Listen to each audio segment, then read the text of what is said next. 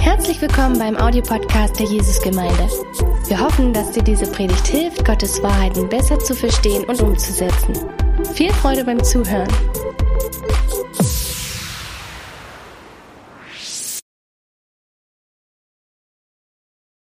Ich fange gleich mal heute mit Matthäus Kapitel 1 an. Eine Geschichte, die viele von uns kennen, aber ähm, ich lese schon, mal, lese schon mal vor. Mit der Geburt Jesu Christi verhielt es sich aber so.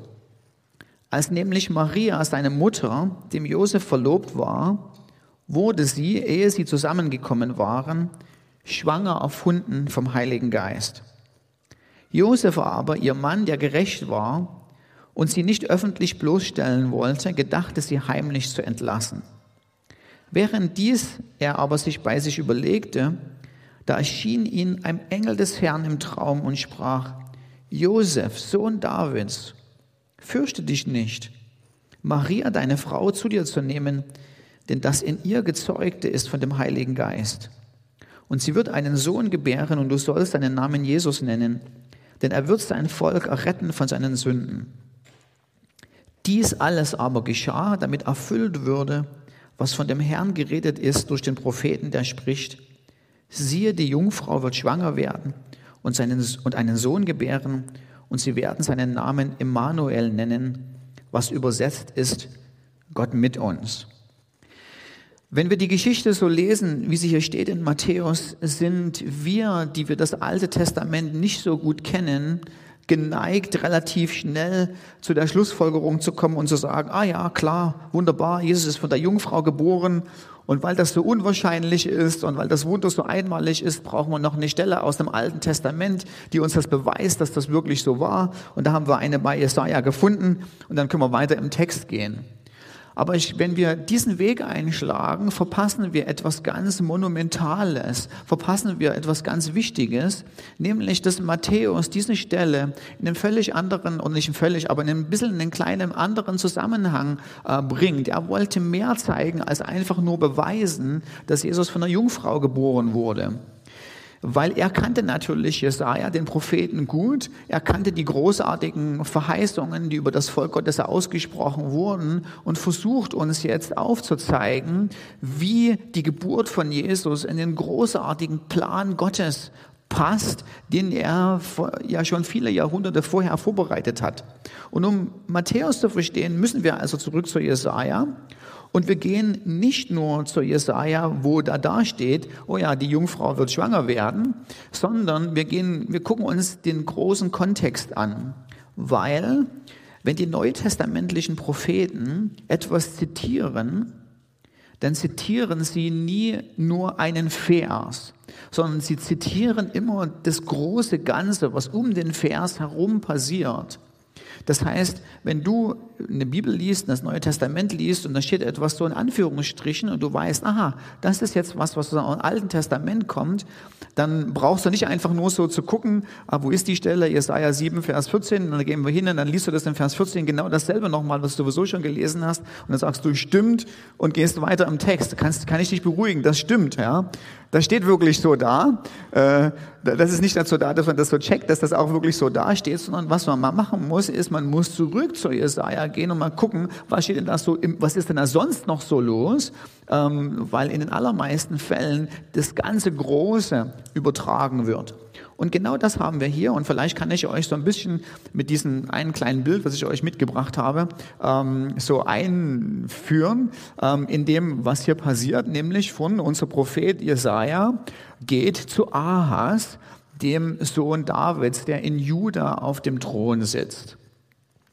Und der ist gerade in ziemlichen Schwierigkeiten, weil der in seinem Nordreich, äh, in seinem Südreich in Juda im Süden regiert. Und das Nordreich Israel, was sich einige Jahrzehnte oder inzwischen schon fast Jahrhunderte abgespaltet hatte vom Südreich, gegen Juda Krieg führt und auch noch mit einer Allianz von Syrien. Also Syrien und der Norden Israels führen gegen den Süden, da wo der König ähm, von Juda sitzt, Krieg oder sind bereit, diesen Krieg zu führen. Und was diese beiden Mächte aus dem Norden, also wir nennen jetzt mal so unsere bösen Leute, ähm, was die machen wollen ist, die wollen eine Allianz schmieden, um gegen eine andere Macht zu kämpfen, nämlich Assyrien. Also das ist ein bisschen schwierig in dem Augenblick, weil es gibt Syrien und Assyrien und manchmal verwechselt man das so ein bisschen, aber wir merken uns einfach, Syrien und Nordreich wollen gegen Assyrien kämpfen. Nur das Problem ist, Juda im Süden ist so ein bisschen neutral und will nicht mitmachen. Und dann sagen die, na, wir können das nicht gebrauchen, da so einen neutralen oder eventuellen feindlichen Macht da noch im Rücken zu haben. Wir machen Folgendes. Bevor wir den Krieg mit Assyrien anfangen, gehen wir erstmal in den Süden und wir tauschen erstmal den König aus. Also wir ermorden den jetzigen König, unseren Ahas, den wir da haben, und ähm, wenn wir den beiseite gebracht haben und unseren eigenen Wunschkönig da eingesetzt haben, dann können wir unseren großen Krieg ähm, gegen Assyrien führen. Es gibt natürlich dann noch ein kleines bisschen ein Problem, nämlich den, den, den Sohn, den, den König, den sie einsetzen wollen, ist der Sohn des Tabael und das ist niemand, kein Nachkomme von Davids. Und jetzt ist folgende, folgende Sache. Ahas hat natürlicherweise, hat verständlicherweise Schiss. Also da gibt es Leute, die wollen ihn umbringen, wollen einen anderen Mann auf seinen Thron setzen. Seine Tage sind gezählt. Aber eigentlich hätte er leichtes Spiel, weil er ist König von Gottes Reich und er ist König von Gottes Gnaden eingesetzt. Und das weiß er. Und weil er ein Nachkomme von David ist und der Erbe ist einer Verheißung, die Gott David gegeben hat und ihm gesagt hat, pass mal auf, lieber David, bei dir wird immer ein Nachkomme, von dir wird immer ein Nachkomme auf dem Thron sitzen, deine Dynastie wird nie geändert werden. Also das ist so ein bisschen so ähnlich, wer in Dresden zu Hause ist, kennt den Fürstenzug. Ja, und in Fürstenzug gibt es die Wettiner, die ich habe es vergessen, 1100 oder 1000 irgendwie 28 angefangen haben. Dann gibt es eine Dynastie, die bis 1918 gehalten hat. Ähm, immer Nachkommen derselben Familie auf dem Thron. Und was Gott David versprochen hat, er hat gesagt, pass mal auf, bei dir, David, wird das so sein, dass deine Dynastie nie den Thron verlieren wird. Das wird nie so sein, wie zum Beispiel im Norden, dass man dann einmal rausgeschmissen hat und dann kommt der Nächste rein von einer ganz anderen Familie, sondern immer wird die Nachfolge durch einen Sohn, durch einen Nachkommen von deiner Familie ähm, geregelt sein. Ja, und Ahas hätte leichtes Spiel gehabt. Er wusste von der Verheißung Gottes. Er saß da in Jerusalem und hätte sagen können, guck mal Gott, schau doch mal, was die vorhaben. Die wollen mich ersetzen. Aber das ist deine Verheißung. Du hast doch gesagt, es soll immer ein Sohn Davids auf dem Thron sein. Mach mal was. Dankeschön. Und ähm, ähm äh, Ahas hätte es noch leichter gehabt. Ahas hätte einfach ähm, äh, weil er hat noch nicht mal angefangen, zu Gott zu beten, sondern Gott kommt und er nimmt die Initiative und er schickt als allererstes den Propheten Jesaja zu Ahas und sagt, Ahas, ich kenne deine Situation, pass mal auf, du musst nichts machen, also lehn dich einfach zurück, ich erledige das für dich. Ich meine, wer von uns war schon mal in so einem riesengroßen Problem drin und Gott kommt und spricht zu dir, noch bevor du überhaupt angefangen hast zu beten und sagt, pass mal auf, ich bin der allmächtige Gott, ich mache das für dich. Setz dich einfach in deinen Couchsessel und warte und schau einfach zu. Also besser geht's doch überhaupt gar nicht. Und Ahas, das ist das Blöde, nimmt, ergreift die Gelegenheit nicht beim Schopf, sondern weigert sich, Gott zu glauben. Und Gott geht noch einen Schritt vorwärts und sagt, pass mal auf, Ahas, ich gebe dir eine Riesenchance. Du kannst von mir ein Zeichen fordern, was immer du willst, egal ob das in der Höhe oder in der Tiefe ist. Also du, nichts ist unmöglich, was du mich fragen darfst. Und wenn du, du kannst dir die verrücktesten Sachen ausdenken. Also meinetwegen geht die Sonne fünf Tage nicht unter oder die Sterne fallen vom Himmel. Ich mache das alles für dich, um dir zu zeigen, dass ich mit dir bin und meine Verheißung, meine Verheißung treu bin. Wie werden das mal so? Gott verspricht dir, ich meine, wie genial ist das denn? Gott verspricht dir, die Lösung all deiner Probleme zu sein. Dann kannst du auch noch ein Zeichen bitten und darfst es aussuchen. Und Ahas ist so ein, ist religiös, aber nicht gottesfürchtig. Und sagt, ich werde den Herrn nicht testen und das Zeichen nicht fordern. Und daraufhin kommt Jesaja wieder mit einer Prophetie und sagt, okay, pass auf, dann werde ich dir, Gott wird dir trotzdem ein Zeichen geben. Und dieses Mal ist aber kein, kein positives Zeichen, sondern es ist ein Zeichen des Gerichts.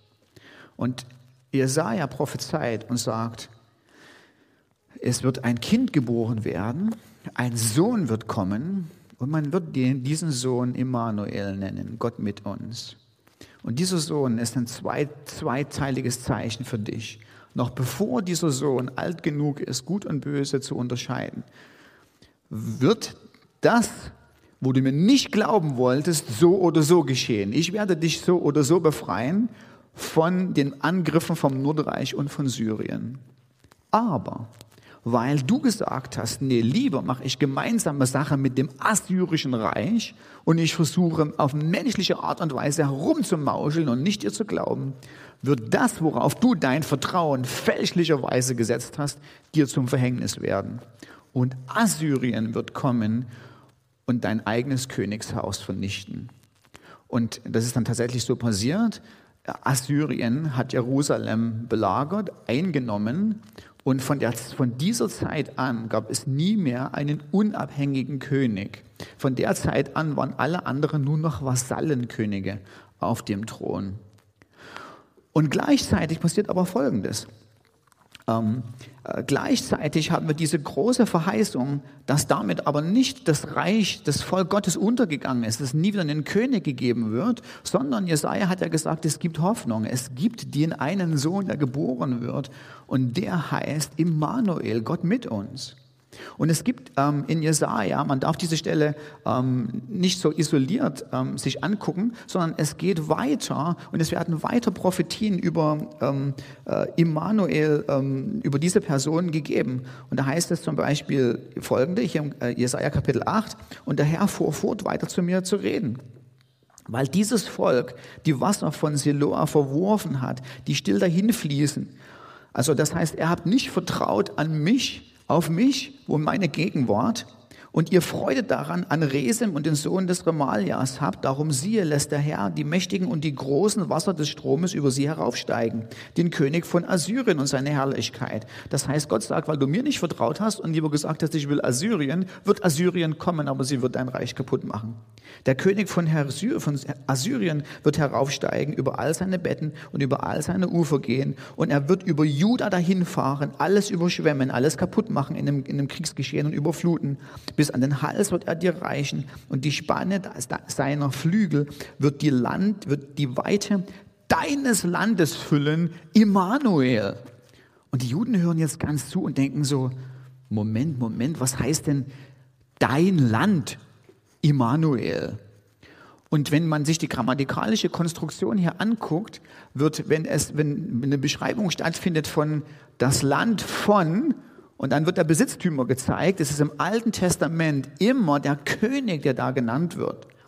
Also dein Land, oh Emanuel, jetzt ist plötzlich nicht mehr, Emanuel ist nicht einfach nur ein Kind, was geboren wird, sondern Emanuel ist auch noch der König und ihm gehört das Land. Und als nächstes, ähm, wenn wir ein bisschen weitergehen, in Jesaja Kapitel 8, ähm, geht die Prophetie weiter. Tobt ihr Völker und erschreckt, horcht auf, all ihr fernen Bewohner der Erde, gürtet euch und erschreckt, gürtet euch und erschreckt, schmiedet einen Plan. Er geht in die Brüche, wenn ihr denkt, dass ihr mein Volk kaputt machen könnt. Dieser Plan wird zunichte gemacht werden. Beredet die Sache, aber sie wird nicht zustande kommen. Ihr könnt planen, wie ihr wollt, denn Emanuel. Das heißt, was der, was der Prophet macht, ist, er sagt, ich weiß, die Dynastie wird zugrunde gehen. Ich weiß, das Volk wird in eine Finsternis kommen, wo sie keinen König hat, wo sie keinen Schutz hat, wo sie fern von Gott ist. Aber es gibt eine Antwort. Immanuel. Immanuel ist die Antwort. Dieser Sohn, der vorausgekündigt wurde, dass er von einer Jungfrau geboren wird, ist die Antwort für die Herausforderungen und die Probleme des Volkes Gottes. Er wird derjenige sein, der, wenn er geboren wird, sagen wird, bis hierher und nicht weiter, ich werde mein Volk retten. Ich werde mein Volk befreien von, dem, von einer Last, von einer Unterdrückung und ich werde es in Frieden führen. Und deshalb fängt Jesaja 9 an, was wir so gut kennen. Das Land, was in Finsternis lebt, äh, sieht ein helles Licht. Ein Sohn ist uns geboren. Alles wird anders werden. Die Herrschaft ruht auf seiner Schulter. Es wird, wird ein Friedensreich aufbauen. Er wird regieren und glorreiche Zeiten werden dem Volk Gottes wieder zukommen. Und all das Macht nimmt Matthäus und nimmt es hier rüber und sagt, guckt mal, was jetzt passiert.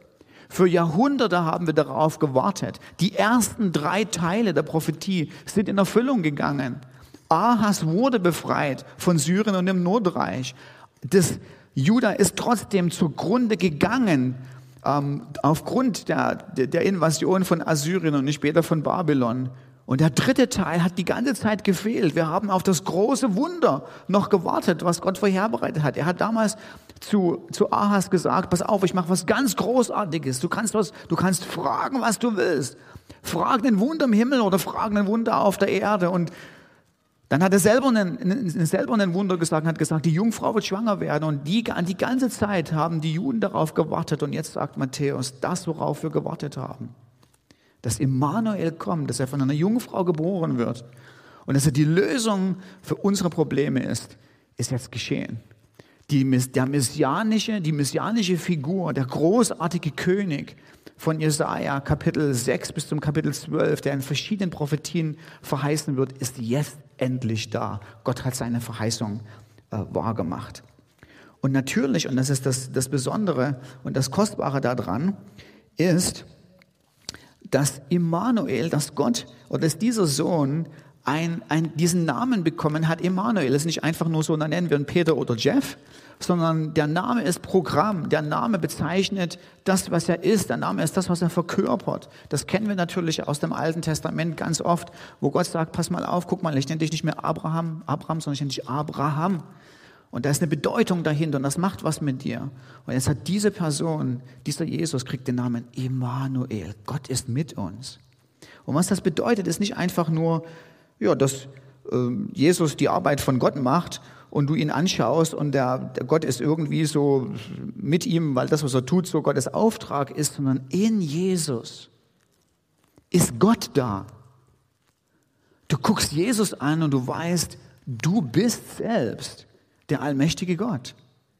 Also es ist wie völlig verständlich und wie völlig selbstverständlich nimmt Matthäus die Verheißungen aus dem Alten Testament und die über Jahwe ausgesprochen werden und nimmt sie und tut sie auf Jesus drauf machen. Und was wir natürlich beim Advent feiern, und das ist das Tolle, was wir heute mitnehmen können, diese Woche und in den nächsten Wochen, ist, dass Gott mit uns ist. Und ich möchte die nächsten fünf Minuten noch dafür verwenden, uns einfach nochmal sicher zu, zu gehen, was bedeutet das denn eigentlich, dass Gott mit uns ist und was bedeutet es nicht. Also als allererstens, Gott ist, wenn Gott, wenn Emmanuel Gott mit uns bedeutet, ist nicht einfach nur so, ach, Gott ist irgendwo so da, aber ansonsten macht er nicht viel sondern Gott mit uns bedeutet ja so diese doppelte Kombination, und das ist was ganz Kostbares. Immanuel, Gott mit uns bedeutet, Gott selber kommt und erlöst deine tiefgründigsten Probleme, die du hast. Er kommt nicht einfach nur so und ist da und guckt zu und sagt, na ja, jetzt bin ich hier so da, sondern er kommt selber und greift ein, um dein Leben zum ultimativen Guten zu wenden. Das ist Immanuel. Und Immanuel, es ist diese wunderbare Doppelkombination. Es ist auch nicht so, dass Gott einfach da im Himmel bleibt und sagt, ach na ja, du bist ein Sünder und du bist dem Tod geweiht. Pass auf, ich schicke einen Engel, ich löse das Ding irgendwie. Sondern das Kostbare daran, dass das beides ist, dass Gott selber kommt. Das Kostbare, was es, Kostbarste, was es im Universum gibt, nämlich die Gegenwart Gottes. Er selber er erniedrigt sich so sehr, dass er runterkommt zu dir, um dir zu helfen und dein Leben zum Besten zu wenden. Immanuel ist etwas ganz Kostbares. Er ist gekommen, um in dein Leben einzugreifen.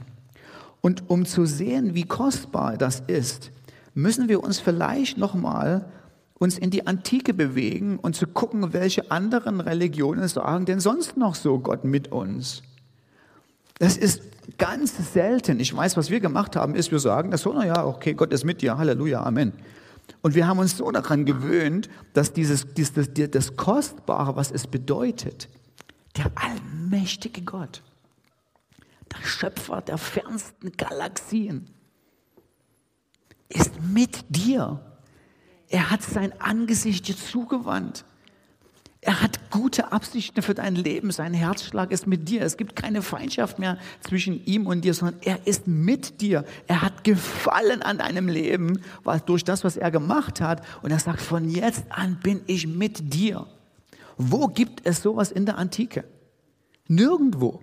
Ich gebe euch ein paar Beispiele, ein paar schöne Bilder. Ich war letzte Woche in, in Albanien ähm, und hier in einer ganz alten, ganz alten Stadt, in Apollonia, wo der spätere Kaiser Augustus Rhetorik studiert hat. Und nein, das Gebäude da hinten ist kein Tempel, sondern es ist das Stadtratsgebäude. Und da habe ich auch eine Rede gehalten. Aber leider haben die meinen Latein nicht so gut verstanden und deshalb wurde ich also zurück in die Verbannung ins kalte Deutschland geschickt.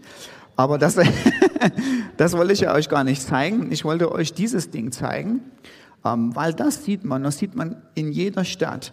Du siehst so oder, oder fast so ein bisschen da oben den heiligen Bezirk, also den, den Tempel da oben. In der ganz oberen Ecke sieht man so einen, so einen Tempel. Seht ihr das? Und natürlich ist der Tempel umgeben von was? Von einer Mauer. Weil du kommst nicht einfach nur so zu Gott.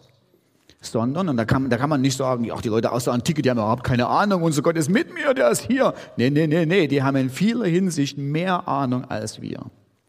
Die Idee ist, dass Gott ist abgesondert und die Götter sind abgesondert. Sie sind so besonders, sie sind in spielen in einer anderen Liga als wir. Da kannst du nicht einfach nur so rein und sagen, hallo, hier bin ich, High Five. Sondern da gibt es eine Mauer, da gibt es eine Trennung zwischen den Göttern und dir. Und wenn du da hin musst, und hier ist mal die Mauer nochmal, dann gibt es vorher eine Zeit der Vorbereitung, bevor du überhaupt zu Gott nahe kannst. Und du kannst nicht bis ganz in den Tempel rein, das sehen wir gleich im nächsten Bild. Ähm, hier war ich im Sommer ähm, auf Pilgerreise ähm, und habe mal so wie Paulus äh, so die Ägäis umschifft und habe seine zweite Missionsreise nachgeschifft und bin äh, nach Samothraki hier gefahren. Das ist die kleine, die ist gar nicht klein, die ist ziemlich groß, aber in diesem Bild ziemlich kleine Insel im Hintergrund. Ähm, also das da hier ähm, der zweite Paulus auf, auf Pilgerreise. Und dann, wenn man nach Samothraki kommt, gibt es also diesen wunderbaren Tempel, vielleicht, vielleicht auch nicht, ich versuche hier zu tippen. ähm, könnt ihr es einfach von hinten machen? Mach einfach weiter, genau. Diesen Tempel, der Tempel der großen, der großen Götter. Und alle Leute, die nach Samothraki kommen, kommen dahin, um dahin zu pilgern. Also es ist eine Pilgerinsel, um, um religiös anzubeten. Nächstes Bild, mal aus einer anderen Perspektive. Sieht doch irgendwie so schön aus, dieser Tempel. Ne? Und was wir natürlich heute als Touristen machen können, ähm, das ging damals in der Antike nicht. Einfach dahin und da gibt es auch, sagen wir, besonders die Touristen aus Amerika, die machen dann ihre Selfie-Fotos, lehnen sich da an, an, äh, an die Säule vom Tempel. Das geht ja gar nicht. Ja? Sondern was, was passiert ist, du musstest erst diesen heiligen Weg, äh, diese heiligen Vorbereitungszeit auf dem Weg zum Tempel gehen. Und dann nächstes Bild, ähm, gab es so wie so eine Art so ein Theater, äh, wie so eine Art Theaterzirkel, aber da hat man nicht Theater gemacht, sondern da war, waren verschiedene Zeremonien haben stattgefunden, bevor man überhaupt zum Tempel gehen konnte. Das nächste Bild ähm, ist das Bild ist ein Bild aus Olympia und auch hier sieht man das so wieder schön, dass dieser Tempel, der da rechts im oberen Drittel ist, ist der großartige und berühmte Tempel des Zeus. Ist eine Zeus-Statue drin und bevor, wir aber, bevor, ich, bevor ich euch die Zeus-Statue zeige, sieht man auch da wieder, rundrum ist eine Mauer. Du kannst nicht so einfach da rein und sagen, hey Zeus, wie geht's dir? Heute früh gut geschlafen? Sondern da gibt es eine Distanz, da gibt es, du kannst da nicht einfach so rein. Ähm, nächstes Bild. Ähm, übernächstes Bild. Ähm, hier haben wir die Zeus-Statue. Und natürlich bist du auch nicht in den Tempel reingegangen, sondern du hast, wenn du schon durch die Mauer durchgegangen bist, nachdem du dich gereinigt hast, nachdem du dich abgesondert hast, bist du vor dem Tempel stehen geblieben. Und dann hat man früh morgens die Tempeltüren aufgemacht und die Tempel zeigen immer gen Osten, so wenn das die Sonne früh aufgeht, die Sonne in den Tempel reinscheint und das Licht von dieser zwölf Meter großen Statue zurückreflektiert wird, die aus zwei Tonnen Gold und Elfenbein besteht und man dieses Gefühl der Ehrfurcht hat, dieses Wow, das ist ein allmächtiger Gott, aber du bist da nicht näher gekommen, du bist da schon gar nicht reingegangen. Ähm, das nächste Bild, ähm, ähm, hier waren wir als eine Studienreise in Delphi, wo dieses berühmte delphische Orakel ist und im Hintergrund sieht man den Tempel des Apollo. Und auch wenn ihr euch das nächste Bild jetzt anguckt, diese schematische Zeichnung, die man da rekonstruiert hat, das ist dieses großartige Gebäude da oben, sieht man links unten, ringsrum um den ganzen heiligen Bezirk ist eine Mauer. Du kommst da nicht einfach nur so rein. Und auch in der nächsten Rekonstruktionszeichnung, da, ähm, das ganze Ding ist erhaben und abgetrennt vom sogenannten profanen, von der profanen Benutzung. Nächstes Bild ist so ein bisschen, hier sieht man die, die Treppe, die man hochgeht und sieht ihr die große Mauer, der man entlang gehen muss, um aufzuzeigen, es gibt eine große Kluft, bevor du überhaupt zum Alltag kommen kannst. Übernächstes Bild. Vielen Dank. Ähm, hier sitze ich noch außerhalb der Mauer und diese Läden da hinten sind Läden, wo man Weihgeschenke kaufen kann. Das heißt, wenn du natürlich zu einem Gott gehst, kommst du auch nicht mit leeren Händen, sondern du bringst ihm was mit, um ihm gütig zu stimmen oder ihm dankbar zu sein. Und auch im nächsten Bild, und das ist das letzte für heute, ähm, sieht man so einen Brunnen, der sogenannte Glaukebrunnen außerhalb der Stadt, wo du dich reinigen musstest und durch verschiedene Zeremonien gehen musstest, um überhaupt zu Gott zu kommen. Und du bist nie in den Tempel reingekommen, du bist draußen stehen geblieben. Draußen warst du und der Gott war da hinten. Und wenn du Glück hattest, hat Gott gesagt, ich nehme, mir, ich nehme mich deiner Situation an, ich mache das, geh nach Hause. Und wir haben den Gott, der zu uns gekommen ist, der gesagt hat, ich bin mit dir. Das gibt es nirgendwo. Und auch nicht, in, auch nicht in der jüdischen Religion. Auch im Judentum war Schluss an der Mauer. Da bist du auch nicht reingegangen. Und jetzt sagt Gott, ich tue was so was Besonderes. Und ihr müsst euch daran denken, wir reden von dem Erhabenen. Wir reden von dem Großen, dem man sich nicht einfach so nähert. Er kommt zu dir und sagt, ich bin mit dir. Ich bin Emmanuel. Und ich bin mit dir heißt, sein Angesicht ist dir, zuge ist dir zugewandt. Ich bin mit dir heißt, das, was ich gemacht habe, ist jetzt auf so eine Art und Weise, bist du mir so angenehm dass ich Freude an dir habe, dass ich Freude an deinem Gelingen habe. Ich habe keine Freude an, an, an deinem Verderben, sondern ich bin da in deinem Leben, ich begleite dein Leben und führe es ultimativ zum Guten. Ich bin mit dir heißt nicht, dass ich dich von allen Sorgen und allen Nöten befreie, sondern dass ich die Sorgen und die Nöten benutze, um etwas Glorreiches aus dir zu machen. Ich bin mit dir heißt nicht, ich mache dich immer reich und lass dir nie was zu Schanden kommen, das ist, das ist natürlich manchmal ein Missverständnis von uns Christen, weil auch ein falsches Evangelium gepredigt wird. Ganz viele Leute in, in, ähm, in Albanien sind, mir sind auf mich zugekommen und haben gesagt, ich glaube seit fünf Jahren an Jesus, ich bin immer noch arm. Was ist, was ist denn falsch mit mir? Und es ist überhaupt nichts falsch mit dir.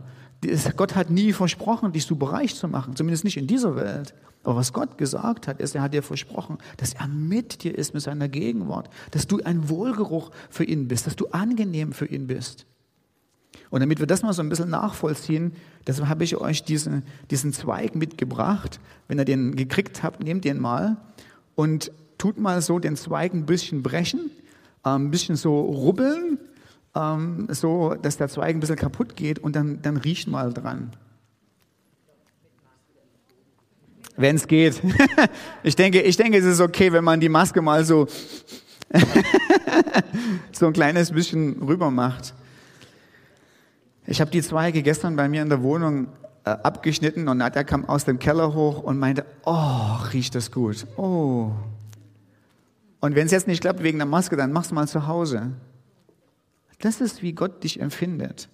Er kommt sein Leben und er findet dein Leben angenehm, er findet dein Leben, er hat diesen Genuss, wenn er dich sieht. Nicht, weil du so toll bist, sondern weil er mit dir ist, weil er aus seinem eigenen Grund, aus seinem eigenen Leben sein Angesicht zugewandt hat. Das ist, was wir feiern im ersten Advent. Gott mit dir. Das ist nicht kostbar, was wir in unserem Jesus haben. Halleluja. Ich möchte mit euch so ein kleines liturgisches Gebet machen. Lasst uns mal zusammen aufstehen. Lasst uns ähm, so eine Minute oder zwei Minuten nochmal still sein vor Gott. Du darfst deinen Zweig nochmal nehmen, du darfst nochmal drüber nachdenken, wie besonders das ist, dass Gott mit dir ist. Dann werde ich Folgendes machen. Ich werde ein paar der Verheißungen Gottes über dein Leben aussprechen. von dem, was es bedeutet, dass Gott mit dir ist, dass er Immanuel ist. Und dann werde ich immer am Schluss sagen, Immanuel. Und dann dürft ihr immer, wenn ihr Immanuel hört, zurücksagen, Gott mit uns. Okay.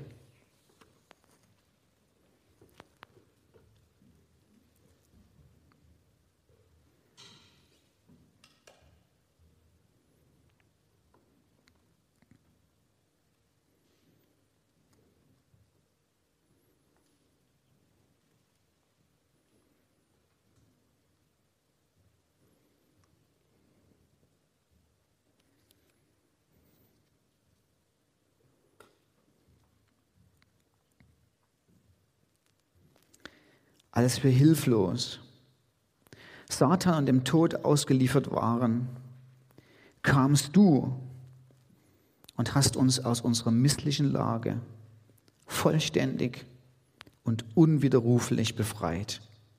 Du bist Emanuel. Du hast alles getan, dass das freundliche Angesicht Gottes uns zugewandt ist. Gott hat Gefallen an mir, denn du bist Immanuel. In meinen guten und in schlechten Zeiten hast du alle Umstände immer in deiner souveränen Hand und lenkst alles, aber auch wirklich alles zu meinem ultimativen Wohlergehen, denn du bist Immanuel. Was keine andere Nation sonst kennt, das genieße ich. Den allmächtigen Gott nahe bei mir und an meiner Seite, heute und in Ewigkeit. Denn du bist Immanuel. Die Zeit des Glaubens ist kurz, aber die Zeit des Sehens kommt. Wir erwarten eine glorreiche Zukunft, wo du uns das Beste geben wirst, unbeschwert dein Angesicht zu genießen und deine Gegenwart spürbar mit uns zu haben, dann wirst du für immer erlebbar nah sein, denn du bist Immanuel. Gott ist mit uns. Halleluja. Amen. Dürft euch wieder setzen.